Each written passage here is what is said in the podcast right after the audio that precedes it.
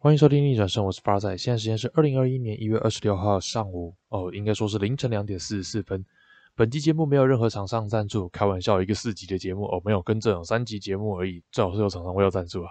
但在这边想要 shout out 两个 podcast 频道，一个是我们 podcast 大前辈古埃，而另外一个只是一个 podcast 频道叫做敬畏队。那其实应该为什么要这时间 shout out 我们古埃大前辈呢？其实这是因为啊，在这边一定要先五星吹捧古埃，我本身也是个矮粉，然后也有在。做小额的投资，那每次从挨大的就是节目里面，其实都收获很多。那会需要到挨大有一部分原因，是因为在上礼拜日，本来有举办一个 Parkes 的大型聚会，是由 SoundOn、然后 First Story 以及 KKBox 三个厂牌去做举办的，然后有邀请很多 Parkes 的前辈，以及安排很精彩活动。但不过因为台湾近期的疫情升温哦，所以这场就是年度盛会就这样取消了。那身为讲者挨大，后来就说，那不然我们改成线上直播方式来谈谈 p a c k a g e 产业的看法，然后还现场 call out 台通来做一个连线。那整个对谈的过程其实非常的精彩。那他们两个应该说就是 p a c k a g e 三本柱，台湾 p a c k a g e 三本柱就百灵果、古埃跟台通三个人也都发表了，呃，三组也都发表了自己对 p a c k a g e 产业的看法。那百灵果主要是在留言区啦。那非常的精彩，影片已经找不到，但我有做笔记，然后我会把笔记放在留言栏里面。如果大家有兴趣的话，可以直接点开来看国外，就是挨大他分享了什么东西。那其实，在整个他分享的里面，最重要一件事情是不会有准备好的时候啦，所以一定是边做边学。所以大家如果说还在观望，说我自己适不适合做 podcast，或者是 podcast 会不会很难什么的，不用管，现在也不用去上什么课。那国外直接讲，上课很可悲啊，这个 podcast 是一个。猴子都会做的东西，多看一下前辈怎么做，然后上网 Google 或者是 YouTube 搜寻一下，就是要怎么去准备一个 Podcast，其实都已经有很多人分享了。那透过实际的执行，然后边修正自己的做法，才是比较正确，或者是呃，也不能说正确，应该说比较有效率的做法。身为一个创作者，要有一个开拓开拓荒土的精神，我觉得这一点不管是在哪个社群平台都是一样的啊。因为我自己的工作本身跟这也有一点关系啦，所以我会觉得不管你是在哪一个。或是你想要经营哪一个社群，开拓精神都是必要的。因为很多时候这些新的东西就是没有人走过。那如果你有去跨出去去做尝试的话，也许你就会得到一些先行者优势。那我在这边也是对于挨大非常的 respect，有这种无私的前辈分享，对于像我们这种刚开始录 podcast 的后辈来说是非常宝贵的资源。那也希望自己在这个频道如果成长到。一定程度的规模，也能够有机会向前辈继续看齐，然后并且持续分享自己在做 podcast 或者是经营个人社群的 know how，然后让后面想要经营社群的伙伴们也能够有一些收获。如果能有那么一点点的收获，我会很开心啊，因为我自己本身也是个很爱分享的人。那第二个会想要 shout out 是我们的敬畏队啊，我想想看，这一个英文叫。Praetorian 吗？啊，我不是很会发音，反正就是禁卫队的意思。那它是我公司里面同事创立的 Podcast 频道，然后是由一个异性恋、一个同性恋、一个双性恋，嗯，他可能是疑似双性恋，又或者是异性恋的组成。那三个主持人专门讲一些政治不正确的超级干话，干话真的是干话不是偏多而已，就是整集都在干话。然后会想要刷到原因，是因为他们更新频率比我高很多，然后粉丝累积的速度以及。呃，应该说听众累积的速度，还有整个五星好评的评论数也比我多很多。那他们在工作上面的工作量，其实也都跟我，甚至有些是比我还要再多很多的。那他们还是有持续在自己的创作，那这点也有刺激到我，所以我会希望，就是在今年我自己也有达成我在 Podcast 创作上面设定的目标。那再次 shout out 他们，然后呃，这个 shout out 其实有点蹭热度啊，毕竟人家现在就是比较就是有名的节目嘛。虽然我比较早做，但就是这种三天打鱼两日晒网的，终究没有比过他们这样持续的创作。所以大家也可以去听听看，对于一些生活日常或是政治不正确的超级干话，都可以在那边找到。好，那我们就进入 NBA 的话题里面。随着现在应该是说，在今天的消息有指出说，在明呃一月二十七号灰熊对上公牛这场比赛，因为灰熊没有办法凑齐八个球员的出赛名单，所以这场比赛被延期了。那从开季至今，这已经是第二十场比赛进行延期了。就大家可能会觉得说，嗯，NBA 比赛延期会怎么样吗？其实 NBA 因为比赛真的非常多场，如果以常规赛季一个例行赛一个球季例行赛八十二场来说的话，总共会有一二八零场的例行赛必须要打。那今年虽然缩水赛季，但是推迟了二十场的比赛。这些延期的比赛其实不能不打，因为都会影响到各个球队战绩以及他们晋级季后赛资格，所以比赛是一定要打的。那现在不能打，如果再不打乱既定行程的情况下，那他势必得要就是从后面的比赛去补。那又或者是穿插在现在既有的赛程中间，可这件事情就会变成是球员被迫必须打出很多 back to back 的比赛，所以今年 back to back 的比赛已经非常多了，然后再加上这些比赛的延期，然后赛程的不断异动，其实不管是对于球队、球团，还是球员，甚至是教练，都是个蛮大的挑战，因为我该如何调配我球员的上场时间，以及我球员的健康管理，其实都是蛮蛮严峻的。挑战啊，必须这样说，因为在这之前，这个球季的休赛季本身就没有之前多，特别是对于湖人跟热火这两支球队，休赛季更是异常的短。毕竟他们是打总冠军赛，比较晚休息，所以，呃，这样子的情况下，对于 NBA 整个联盟来说是前所未见的挑战。对，所以我只能说这个事情其实很严重。那为什么会需要延会凑不齐人延赛呢？那当然最主要就是因为 COVID-19 或者是武汉肺炎都好。那因为疫情的关系，所以他必须就是不断的去做防疫的措施，那导致有八人没办法出赛的，呃，应该说啊，更正，就是可能会导致出一支球队凑不齐八名球员来进行比赛的状况。那为什么我会注意到这个状况呢？其实最简单的是因为在一月初的时候，Seth Curry 他不能上场，打乱了我呃我在那个 NBA Fantasy 前进联盟第一名的路程。我看到大厦真的是。看到当下真的是直接飙一句 “fuck you COVID”，真是干的要死啊！因为呃，Seth Curry 在这一季开季的表现是非常好，我那时候他大概是我的第四个 pick 吧。我们的盟友十六人，他是我第四个 pick，所以我会觉得说，哎，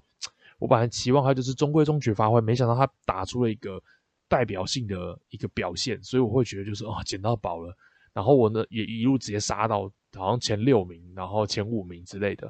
然后结果我想说，哦，这样下去，我这样应该是屌虐，可以准备拿第一名。结果不能上场，sorry，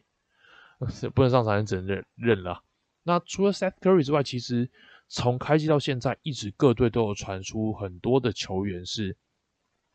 呃确诊，所以他没有办法上场的。那不过联盟检疫的规定跟标准，其实在台湾这部分一直都没有很多人去做一个很明确的解析。啊可能其实有些前辈有做过，但我没看到。但我这边可能会再稍我这边再稍微做做功课之后，也和大家分享一下目前 NBA 的防疫规定。那我会尽量用白话的说法，所以相尽希望能够让大家尽快理解啊。对，好，那呃喝口水来先。哦，在开始讲防疫之前哦，大家一定要有个认知是，其实。比赛开打后，就是今年球季开打后会出现确诊的案例，导致比赛延期，这件事情完全在 NBA 的预料之内。怎么怎么说这件事情呢？首先就是刚刚的这个认知建立在呃，大家要清楚一件事情是，上个赛季的 Bubble 出现零确诊本身是个奇迹。嗯，对，对于美国来讲是个奇迹，对于台湾人来说可能会觉得，我大家都关在里面，又有这么严谨的防疫措施，怎么可能还会有确诊呢？零确诊根本就是基本值。但以他们的立场而言，就是大家也知道，美国现在确诊数虽然有趋缓，但是他们的疫情其实也非常的严重。然后最主要是因为他们的社会文化氛围其实会比较偏向开放，就会觉得说，我为什么要戴口罩？我戴不戴口罩是我自己有政府，你管他小？对。他真的会觉得政府到底在管三小，但是在台湾，哦，你不戴口罩，你会被千夫所指啊！说你他妈怎么没戴口罩？你怎么可以不戴口罩？你是不是防疫破口？对，台湾就会变成这样子。那在这样的压力之下，所以台湾大家都会戴口罩。这也是我觉得台湾的疫情虽然最近有升温，但是一直都有在被控制范围内的原因。但在美国并没有这样的事情发生，所以 Bubble 在零确诊的状况下进行完毕，其实是。应该说，北美四大联盟在二零二零年的一个奇迹了。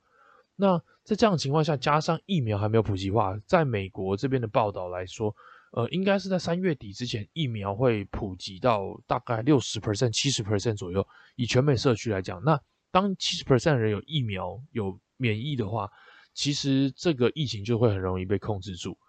然后，可是现在毕竟是还没有疫苗普及化。那加上现在这个病毒传染力非常的高，呃，大家从去年悲剧的二零二零年，大家一定可以知道，就是这个病毒传染力真的太强了。那所有球员在离开巴博之后，大家往返球场啊、家里啊，甚至是外面，那练球或者是开会什么，这么人多人群接触的情况下，加上刚刚讲的美国的防疫状况本来就比较松散，所以会有确诊案例，完全在联盟的预料之内。而且那个 NBA 的联盟主席 Alan Silver 其实也在开机之前就有说，呃，接下来的比赛中如果会有出现确诊球员，其实完全在意料之内。那他们 NBA 也有搭配了专业的医疗团队，然后来去帮每支球队进行筛检，尽量把这个染疫的风险降到最低，并且在这样子的风险控管之下，让比赛持续的进行。好，那具体来说，呃，NBA 是怎么进行防疫的措施呢？其实，当然最基本的来讲是，他们每一场比赛都会做一个快筛，就是每一场比赛开打前，每一支球队参与的每个球员都会做一个快筛，这是。他们目前去检测这个球员是不是个危险性质的一个指标性做法。那大家也可以在比赛看到，是说就是在球员休息区的板凳席里面，他们板凳席每个位置是被拉开的，甚至你会发现他们特地把板凳拉到场边去做，呃，就是有点接近场内的，跨过那个围栏接近场内，然后去做一个开会。可是这个开会只有先发的五个球员跟教练，尽量把接触的人选压到最低。那。每场比赛开打前，球员都会做筛检，所以除非这个球员是阴性的，就是他筛检过后是阴性的，他才可以上场打球。如果有球员被筛检出是阳性的，那这个球员就会被判定无法上场。好，那除了被判定就是无法上场的球员，那其他人怎么办？因为刚前面也提到嘛，这个病毒的传染力非常强。那你的球队，你试想你的队友确诊了，你会不会想说干抓赛？我会不会也有事情？会，每个球员都会这样想，而且每个球员也都很担心。虽然说 NBA 染疫过后康复的状例状况案例也不在少数，但其实大家也知道，COVID 或武汉肺炎这个东西是有后遗症的。那这个后遗症可能会对于你的心肺功能，或者是呃可能味觉、嗅觉等等造成一定程度的影响。所以大家当然是觉得说能不要染疫就不要染疫，但自己的队友就爆出来了，那一定是会担心的。那以 NBA 现在规范来说，除了检测出阳性反应的球员本人之外，以及跟他密切往来的接触者，那在英文他们的报道都是用 contact tracer 来作为称呼，这些人也必须停赛。那前者不用多说嘛，就是干你就一个染疫球员，你还上打比赛，是想要造成防疫破口是不是？但后者所谓的 contact tracer 到底是什么意思？那根据 NBA 的，呃，不是根据 NBA，sorry，这边是 ESPN 有个节目，然后他们的记者 Richard 其实跟那个 ESPN 里面知名记者有做出一个联访，那刚好是在 Steph Curry 确诊过后，他们做出一个访谈，然后里面也稍微解释了一下 NBA 目前针对就是 contact tracer 他们去怎么做标准，呃，应该说怎么去做隔离的标准，以及他们为什么不能上场打比赛？哦，被框起来，你是 contact tracer，你是会有七天的时间不能打比赛的，而且就是有点像是居家隔离检疫啦，比较像是这样子的定义。那它大概有几个标准，这边有帮大家稍微整理一下。第一个是接触这个确诊球员的时候，他有没有戴口罩？哦，这个看起来是很废话，但这件事情在美国真的他妈超重要，因为美国的。确诊案例会之所以在单日暴增这么多，或是成长的这么急速，其实有很大的一部分是因为大家不戴口罩。这点不管是在美国或是在西方的文化都是。反之，就是呃，因为他们的认知就是，呃，你生病了你才戴口罩，但他们也会觉得，嗯啊，你生病干嘛不他妈在家休息，还出来这边想要传染给大家，是不是？对。但是在亚洲的话，大家可能会觉得，没有啊，你只要不是病到病入膏肓，你都得来上班，都得来学校啊，或什么的。所以在这样的情况下，大家上学可能当然也，呃，亚洲也很怕，亚洲的民族性也很怕打扰其他人，所以大家都会戴上口罩，然后告诉大家说，哦，我现在就是不太舒服，大家尽量不要来接近我，那我也会做好我的防护措施，避免我传染给你这样子。对，那在这个二零二零到二零二一这个疫情期间，其实戴口罩就会变得非常重要。对，所以这个是美国他们，呃，NBA 他们在检疫球员是不是有达成。呃，contact tracer 的定义其中一个很重要的指标。那第二个指标是有没有和阳性患者接触超过十五分钟哦。这件事情其实我发现比较少人提，但我也不确定为什么。那也是看了这一则新闻报道之后才发现，十五分钟这个定义到底是怎么来的？那十五分钟这个规则，其实大家可以去 Google 一下，它是在美国卫福部的定义。那它是定义说，就是呃，在应该说他们定义的 contact tracer 这个东西，并不只适用于 NBA，而是适用于美国全国。那它是定义说，在有接触呃，比如说这个确诊球员在一月二十六号确诊了，那在近两天之内。有跟他有六尺以内的接触距离，呃，也就是我们讲所谓的 social distance 社交距离。如果有在社交距离的范围之内，并且和他接触，从头到尾接触总和超过十五分钟的话，这个人就会被框为 contact tracer。那我他虽然没有明显的讲述说有没有戴口罩会不会被框列在内，但其实。我自己认为是达，只要达成这三个，就很有可能会直接被列为 contact tracer，然后被居家隔离七天这样子。那这个十五分钟规定，应该是根据他们的专业医疗团队的研究报告来指出说，就是可能在十五分钟内，如果超过十五分钟的话，这个病毒的传染力会大大提升什么的。但详细的定义我也没有真的非常清楚。只是十五分钟是确定的，所以大家也欢迎直接去 Google 看一下美国卫福部怎么去定义这件事情。那国外也有很多关于就是呃武汉肺炎的疫苗以及他们的所谓的传染力的一些医学报告，但因为我本身不是医学出身的，这些报告阅读对我来说是真的有点吃力，所以这边有点像是帮大家做个资讯会诊。那这样子可以简单的明了，因为 NBA 所有的检疫规定其实很多的层面上是建立在这个十五分钟之上。好那回过头来，呃，你的该球队，呃，以 Steph Curry 那时候为例，七六人，然后这个呃 Steph Curry 本人跟七六人队友有几个必须框列为 contact tracer 的人都必须停赛，所以七六人那时候其实蛮蛮惨的，就是他们有一场也是八个人能上，然后就只好硬上，然后结果只有就是七个人能打。Dark Rivers 赛后直接吐槽，就说我这样打什么东西，我主力都不能来。对，因为整个八个人名单里面，你只叫出叫得出名字两个人，就是 Danny Green 跟 Dwight Howard。所以其实也蛮好笑的，对。但是，呃，那个时候发生的状况，第二件事情，大家可能会想说，哎，啊，你的队友要被列为 contact tracer，那跟你同场比赛的队友是不是也要被列为 contact tracer？这件事情非常的妙，而且在美国这个问题也被讨论很多次，结果 NBA 给出答案是不用。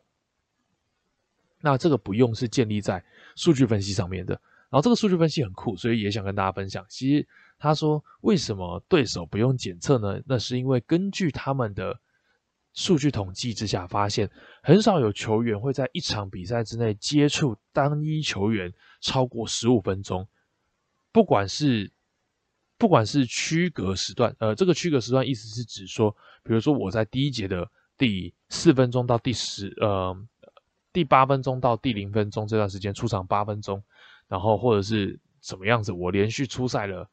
呃，我连续打了一节半，然后超过十五分钟这段时间，我都守同一个人，这个叫区隔时间，就是我每一个上场时段的，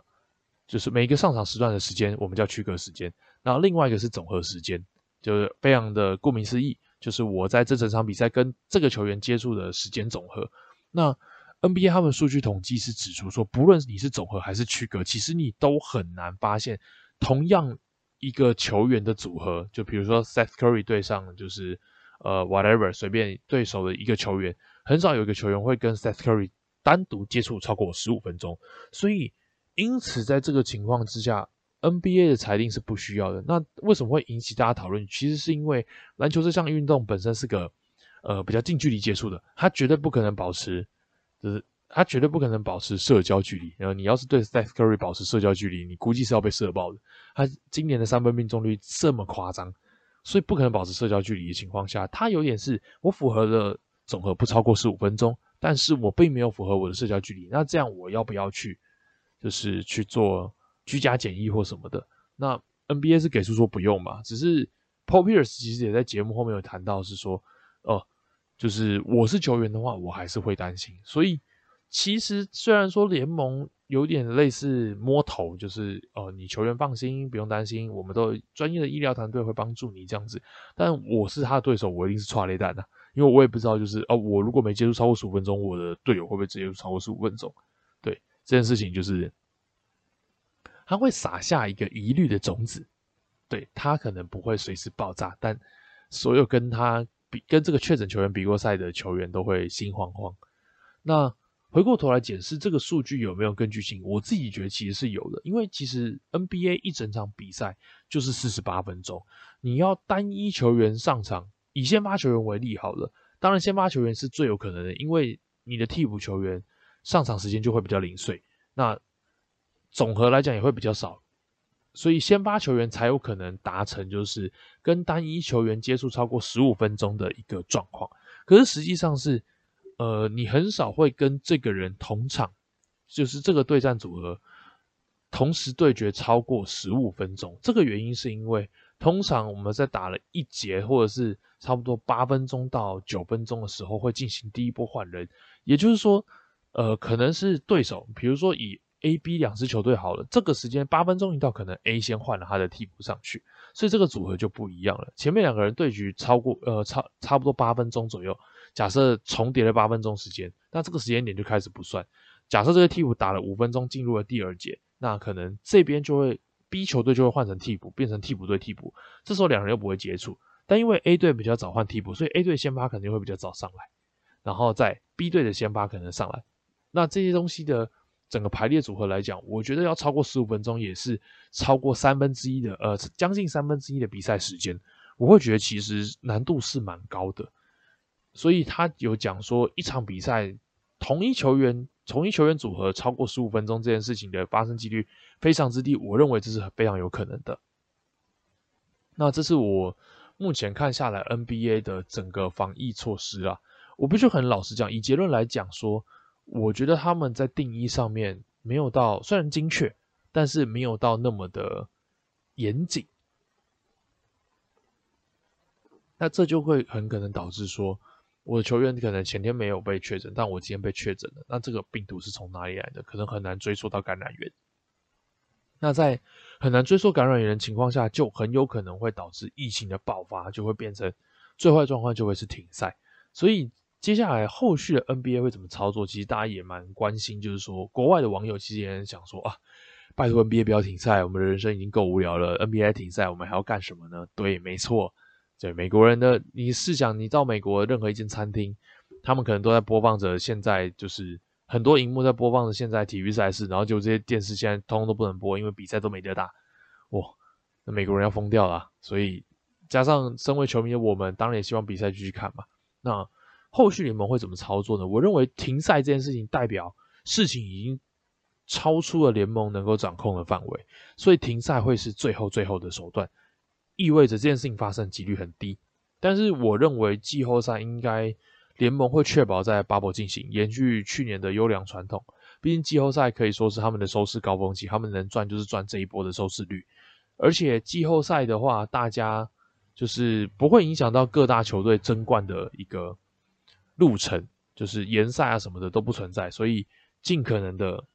就是把不确定性降到最低，然后延续去年这样子的好传统，我觉得会是 NBA 比较好乐见的，因为这样的情况下，他们也比较好控制大家的行为，对吧？那为什么例行赛的标准会放这么宽？其实我觉得主要是 NBA 是大家日常消遣，这点老席也知道啊，我是指 L Silver 也知道这件事情，所以例行赛只要不是严重到一个程度，就是延赛的话，呃，延赛应该会不断的发生，但是停赛基本上我觉得不太可能发生。对那如果说开始有停赛的警讯出现的话，那代表事情很严重，就我们可能准备就是也不用准备啊，停赛讯息一旦风声有传出来，那基本上大家可能就会回到去年有某个时段是 NBA 完全没得打时段。对，那这个样子对于球员到底是好或坏呢？我觉得本身呃球员可能比较乐见吧，毕竟他们当初休息的时间并不够，可能只休息了一半时间。那如果透过停赛方式可以让他们有休息一长段时间的话，那他们可能会身体上面回复会更好，很更有可能打出好的表现。所以以球员来讲，他们可能就会比较尴尬一点，就一方面也希望，但一方面也不希望疫情爆发导致他们的比赛不断被延期这样子。那台湾现在其实也面临了疫情以来最大的挑战，那医护人员真的蛮辛苦的，所以在这边也算是直接再次提醒大家，就是记得出入公共场所的时候一定要戴口罩，然后尽量减少出门，勤洗手、重卫生。对，那医疗人员这边真的是非常辛苦，然后像你们说声，辛苦了，show respect。对，OK，那这个防疫的资讯完了之后，我觉得防疫它是一个变动的原则，所以也许离嗯就是各大球队决定战机的时间点越来越近，这个检测的标准会越来越严格。那比较苦的可能是像我这样玩 fantasy 玩家，大家就是就要小心了，因为你的你虽然可能选到了一个很棒 pick，但是你可能不知道他什么时候会因为疫情关系，所以不能打比赛，没有数据。那大家自己加油啊！就是 fantasy 真蛮好玩的。OK，那接下来讲到是布鲁克林七分队，对，是七分队没错。我觉得在这边我真的诚心的给 Netflix 一个建议，我觉得 Netflix 应该架架个好几台的摄影机，甚至派出一个摄影团队跟拍。布克林篮网队的休息室，我认为在这个组合解散过后的一年之内，把这个东西就是把这个做成影集播出去，什么收视率一定他妈超好。我连标题都想好了，那个标题就叫 Behind the Scenes，然后他就可以拍一些就是球员休息室的画面。Oh my god！我觉得 Kyrie Irving、James Harden 加上 Kevin Durant 这三个人休息室，他们的对谈一定非常的精彩。对，这是 这个是我自己对于就是看到。火箭达成四方交易案后，哈伦去篮网这个消息过后，我的第一个想法，那我会觉得这个交易案其实大家已经讨论很久了。然后实际上，James Harden 也在篮网队直接开始效力，然后也拿了大三元。那最近虽然前面走的路有点颠簸，但毕竟最近也是有赢球的，所以我就不评论这个交易案的具体内容跟一些分析。但我会想谈到是说，我自己觉得火箭是非常非常赚的，因为。从 Harden 说要 trade me 这件事情开始发生的时候，其实球团很怕这件事情，就是你的球员跟你喊 trade me，为什么很怕？因为当你要交易他的时候，你拿不回太多筹码。所有全 NBA 的球队都知道，说我今天要把 Harden 丢掉了，那他们怎么可能还会给我一个好价嘛？他就说，反正你都要丢掉啊，我现在就出价，你不要拉倒啊，我去换别人啊。那看有没有人愿意接啊？那在这样的心态之下，我觉得。卖家本身是很难把这个东西丢出去的，而且 Harden 这些在喊 Trade Me 过后一连串的脱序行为，其实他已经从火箭的当家球星变成火箭的负资产了。对，不好意思，在我的眼中，James Harden 是一个负资产。他能不能上场砍分？有，他可以上场砍分，他还是可以在他场上做他想做的事情。但是不好意思，以整个团队氛围跟他在场上的表现。我觉得他以对于火箭来讲，已经不是什么正资产，而是一个负资产了。在你本身要脱手一个负资产，然后这个负资产又自己很天兵的说，我你他妈就是要 trade 我的情况之下，火箭还能够换来像 Victor Oladipo 这样子交易自用两相宜的一个球员，还不至于亏太多。我觉得已经别无所求了。那这一点会带到一件事情是说，为什么我提到 Harden 是负资产？因为我觉得在一个团体里面，就是会常常发生，呃。应该这样说，环境对于一个人是很重要的。哎，这件事情大家以前一定常听老师讲。说你他妈要考大学的时候，最近也是学测嘛，你他妈考大学的时候，他就会说什么：哦，你一定要考到一所好的大学，你只要考了好的大学，你的光明就是一定一片未来。我不得不说，考到了一个优秀的环境，确实是一个优势，但是还是要看你自己。所以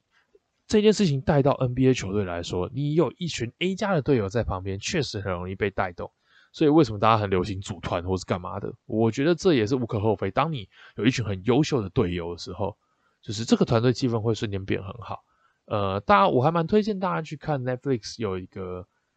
节目叫啊，这个节目叫做啊，中文叫做《黄金交战守则》。它也是 Netflix 的一个原创影集。那它本身当时有访问了 Duck Rivers，在二零零八年率领塞尔迪克夺冠的时候，他们整个团队氛围。当时 Kevin Garnett、Ray Allen 还有 Paul Pierce 都是一个很成熟的球员，所以他们在球团的休息室跟练习勤奋练习文化上面建立的非常之好。所以当时塞尔迪克的球员，你会发现他们还是很常常一起。这些零八 T 的队友虽然也有一些纷纷扰扰，但是还是蛮常一起上节目，然后大家一起玩乐的。因为他们就是感情很好这样子。反之，如果你的队伍里面有个烂卡，其实其他人也会被影响。这个状况在经济学里面就叫劣币驱逐良币。怎么说？假设呃，今天公司的规定，我我拿以公司来讲好了，公司规定可能是大家不要迟到，或是有一个呃的，就是公司大家都说不要迟到，然后我们有十分钟的缓冲时间这样子。那当你这个团队假设三十人，大家都是十点前到，那没问题。大家可能就会很不好意思说哦，我十点后到是不是就是迟到什么的？但如果说有十分钟缓冲，大家有人开始利用这十分钟缓冲，有人开始十点零三分到，有人开始十点零七分到，都在十分钟内都符合规定。但是你会发现时间久了，超过十点到的人会越来越多，这就其实就是一个劣币驱逐良币的一个潜在现象。那在 James Harden 讲出说，我觉得我对这支球队已经尽力了，这支球队就是我们跟冠夺冠球队就是有落差，我们就是不会赢。一个球队的王牌这样讲的话，其实队友会很沮丧。那一群消极的人凑在一起，能不能不要想拿冠军啦？那个到季后赛也是被任人宰割的份。所以我觉得火箭光是能够清出这样子的团队负资产，其实已经很赚了。那反过来讲，接了这个负资产的篮网，是不是赚了呢？我觉得这件事情还需要点时间来验证了。那篮网在凑齐了三大巨头，Kyrie Irving。Kevin Durant 跟 James Harden 这三位球员，我觉得夺冠是他们今年的势在必行的目标啊。这个组合还夺不了冠，我只能讲，真的会被大家笑很久啊。这个可能比七十三胜九负的这个亚军还要再好笑很多。对，那为什么说篮网这季必须夺冠呢？因为其实，嗯，篮网现在这个操作，当初在二零一三年也有做过，他们直接梭哈这样子，但是。上一次的说话可能都聚聚焦在一些老将啊，或什么，就是零八年夺冠班底那群人嘛。零八年那时候他们就已经偏老了，Paul Pierce、Kevin Garnett 就已经偏老了。一三年的还要晚五年，他们早就是迟暮之年。就算还有得分能力，就算还有什么，很多事情都是心有余而力不足。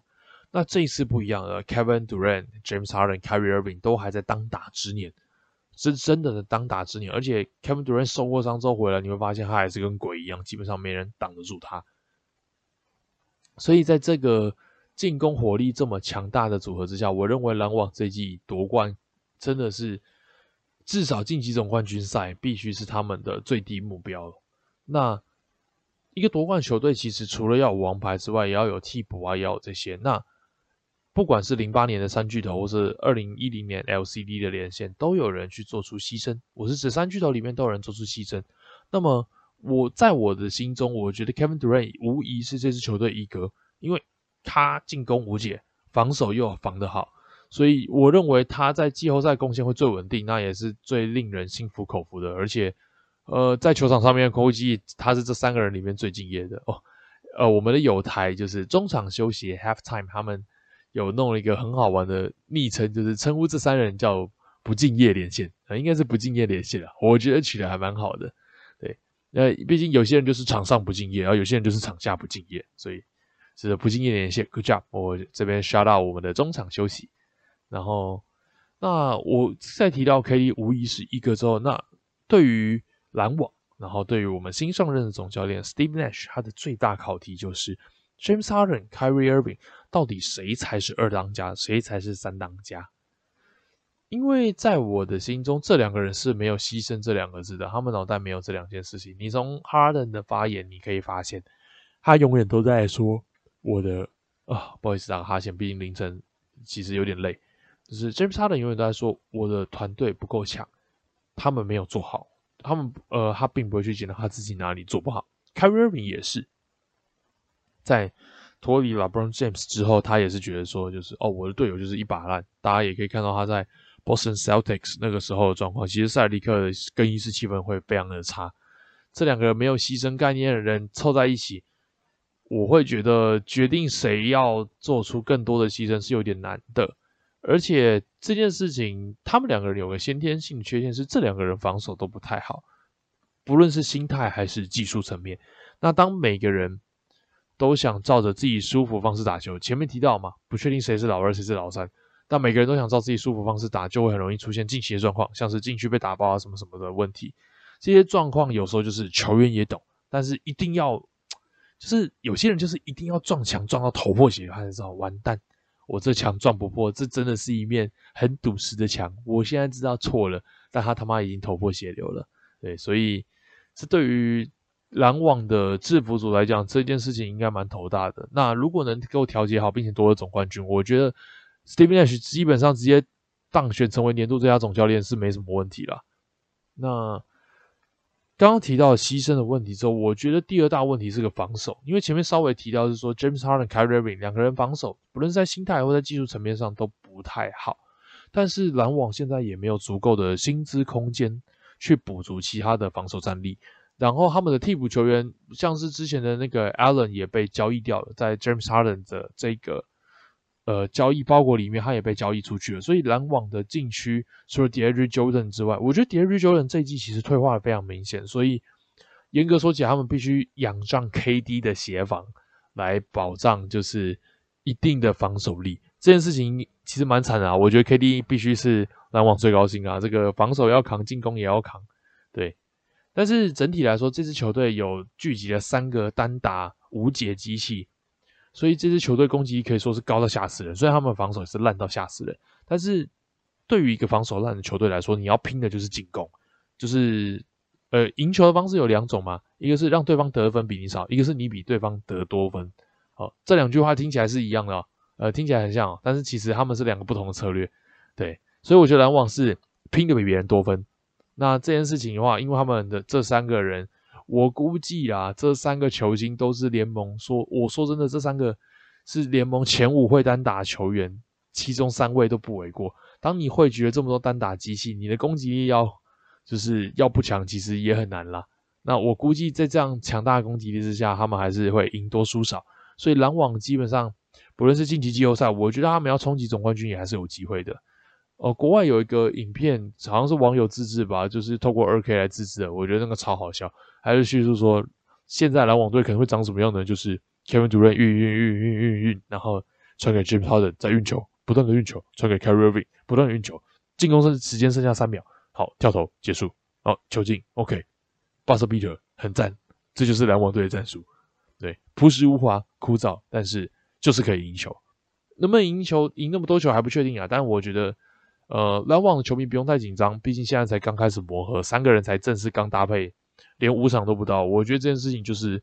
给他们一点时间去累积，找到彼此适合的方式，其实就够了。那对于看戏的人呢，我觉得我们就继续看戏就好了啦。基本上，我认为今年他们没有夺冠都算是失败，然后一定会被嘴到爆炸，所以就是可以当个娱乐看一看。那不过我自己对于。虽然我不是 KD 的球迷，但我对于他受过大伤回来还有这样身手，我是感到很高兴的。毕竟能够把进攻手段练到这么淋漓尽致的球员，其实真的没有很多。看 KD 打球，虽然我不是很喜欢 KD 这个人啊，但是 KD 打球真的还蛮爽快的。好，那今天的话题大概就到这边了哈。现在时间三点二十一分，是真的有点累了。那如果说你对于 NBA 或者是对于我，就是你对 NBA 有什么任何想要了解的地方，别忘了留帮我在 Apple Podcast 上面留一个五星好评。有任何想要听的主题或是问的问题，都可以在上面留言，然后我会在下一集的节目之中回应大家之前的留言。好，那就先这样，拜拜。